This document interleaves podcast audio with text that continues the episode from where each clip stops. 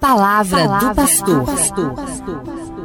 Gente boa, continuamos a nossa conversa então sobre o que é política e qual é a melhor política para a nossa cidade. Vamos seguindo na reflexão.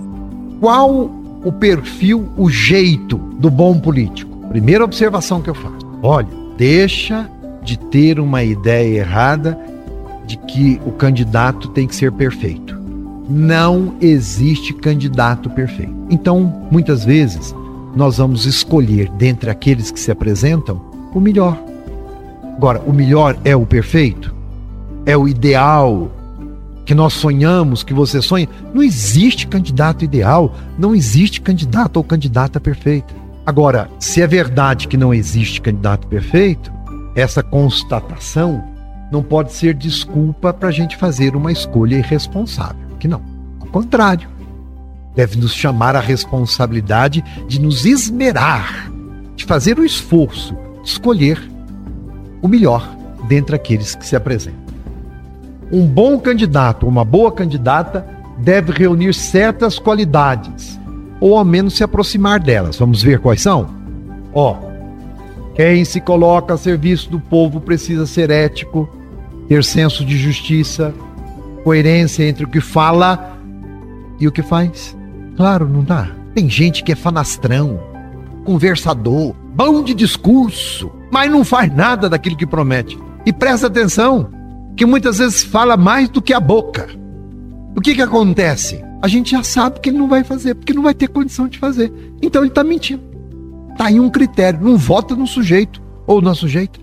Espera-se que seja uma pessoa honesta, claro, né, o candidato que seja transparente, que seja verdadeira, antes, durante e depois das eleições. Né? Perfil, ainda, para orientar o seu voto. Segundo os valores cristãos, é fundamental que o candidato, a candidata, defenda a vida. Já pensou? Alguém comprometido com os mecanismos geradores da morte? É fundamental, então. Veja lá. Se o candidato ou candidata defende a vida em todas as suas manifestações, desde a concepção até o natural fim.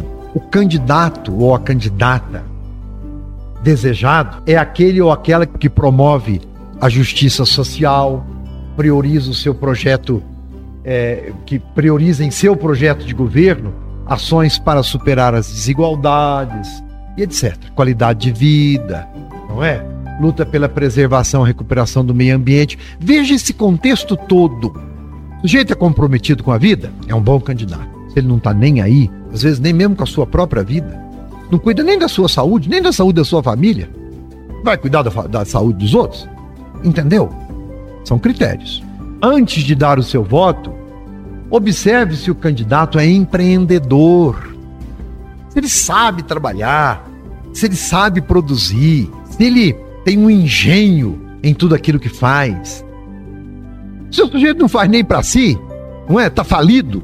Ué, como é que vai promover a sociedade? E o bem da sociedade e o progresso da sociedade, da cidade? Se está preocupado em desenvolver a economia, gastar bem, veja se ele administra bem a sua, o seu próprio dinheiro. É, é um critério. Né? E se ele gera oportunidade para todos ou só se ele pensa só nos seus. Bota olho nisso. Ele olha só para o grupinho, hum, é um bom candidato? Claro que não. Se é inovador e levanta bandeiras que movimentam a comunidade, se ele pensa longe, ou se ele está só naquele mundinho da cidade, né? Não, nós precisamos crescer. Olha que o nosso canto aqui, no centro-norte de Minas Gerais, é muito abandonado pelos grandes políticos. Então nós temos que nos fortalecer aqui, com os instrumentos que temos para lutar e trazer o progresso para nossa região. Veja se ele é estrategista, se ele tem visão de futuro, se é um bom administrador, se escolhe bem os seus colaboradores, porque ninguém faz nada sozinho. Ninguém faz nada sozinho, tem que ter uma boa equipe. Se escolhe os colaboradores a partir da competência, não para dar emprego para parente, para os amigos, entendeu? Julgue se tem capacidade de alavancar recursos e não gasta além do que arrecada, como nós já falamos. Agora, qual o perfil do bom eleitor?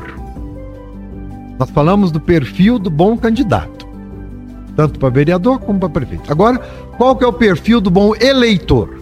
Perfil seu, meu. É sabido que podem existir políticos corruptos. É verdade.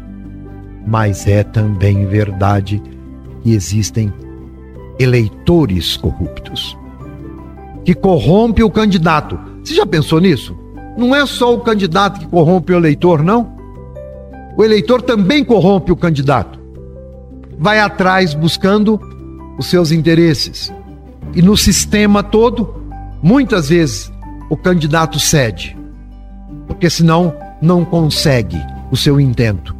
O eleitor corrupto é possível? Claro que é, e você sabe disso. A corrupção acontece quando? Quando a pessoa vota segundo interesses particulares e não está nem aí com o bem de todos. Como que isso acontece? O eleitor honesto, o eleitor honesto não vende o seu voto. Precisa dizer mais? O eleitor honesto não troca por benefícios pessoais, dinheiro, gasolina, cargo, emprego, etc., ou benefícios concedidos à sua família, ou à associação, ou à comunidade, o seu voto. Não troca. O voto é um instrumento que você tem para escolher os governantes. Se você vende o seu voto, você está vendendo você, sua consciência, sua alma, a sua cidade.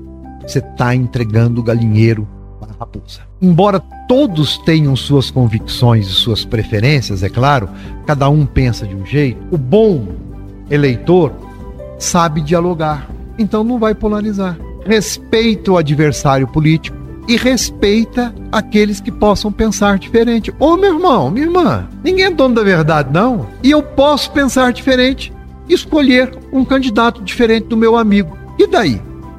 Agora eu respeito meu amigo, meu amigo me respeita. Eu tenho os meus argumentos, meu amigo também tem. Mas eu não vou deixar que haja uma inimizade entre nós, porque nós escolhemos candidatos diferentes. Uai, sagrada liberdade do voto. Na vitória ou na derrota, o bom eleitor não apela para a humilhação, para a violência. Não. Eu não ganhei porque o meu candidato ganhou. A minha cidade ganhou porque nós escolhemos o melhor candidato.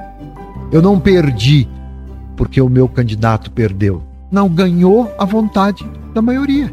Assim que é a democracia. E daí? Ô, gente, fazer política não é torcer pro Galo ou pro Cruzeiro, não, é? É coisa mais séria? O eleitor sério preserva sua liberdade de escolha e a liberdade de escolha dos outros também. Portanto, não obriga seus funcionários, atenção. O eleitor sério não obriga os seus funcionários, os seus colaboradores, os membros de sua comunidade ou da sua igreja, os familiares, os amigos, os colegas de trabalho a votarem seu candidato. Não. Ó, não é justo, não é honesto fazer isso.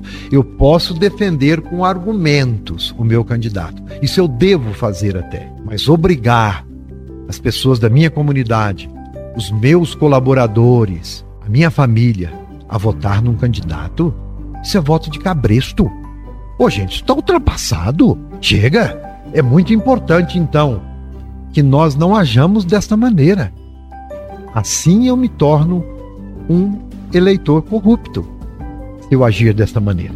O bom eleitor é ponderado ao analisar o perfil do candidato de sua preferência. É, pensa com jeito, com carinho. Sabe avaliar o grupo a que ele pertence. Dá uma olhada, né? Quem o acompanha e o apoia na política. Diga com quem andas que eu te direi quem és. Ah, isso vale também para os políticos. E o bom eleitor não se deixe influenciar por promessas eleitoreiras ou por apelações baratas. Não. Depois, gente, na urna, está somente você e sua consciência. Você pode até falar alguma coisa fora para se defender. Mas na hora de votar, vote segundo a sua consciência. Ninguém, ninguém vai te policiar. Você tem liberdade para fazer isso. Não pensa que tem uma câmera ali sabendo se você votou naquele ou naquela candidata ou naquele candidato. Não! Sagrada liberdade do voto. Exerça isso então.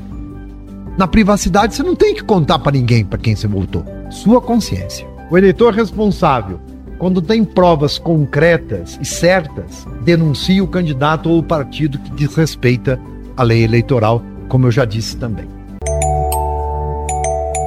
E o eleitor consciente esforça-se para votar bem, escolher com cuidado aquele para quem vai dar autoridade de mando em sua cidade. E tem consciência. Depois das eleições, deve continuar na responsabilidade de vigiar e de cobrar o seu candidato. Este é o eleitor consciente. E amanhã continuaremos neste mesmo assunto, com temas diferenciados. Um abraço.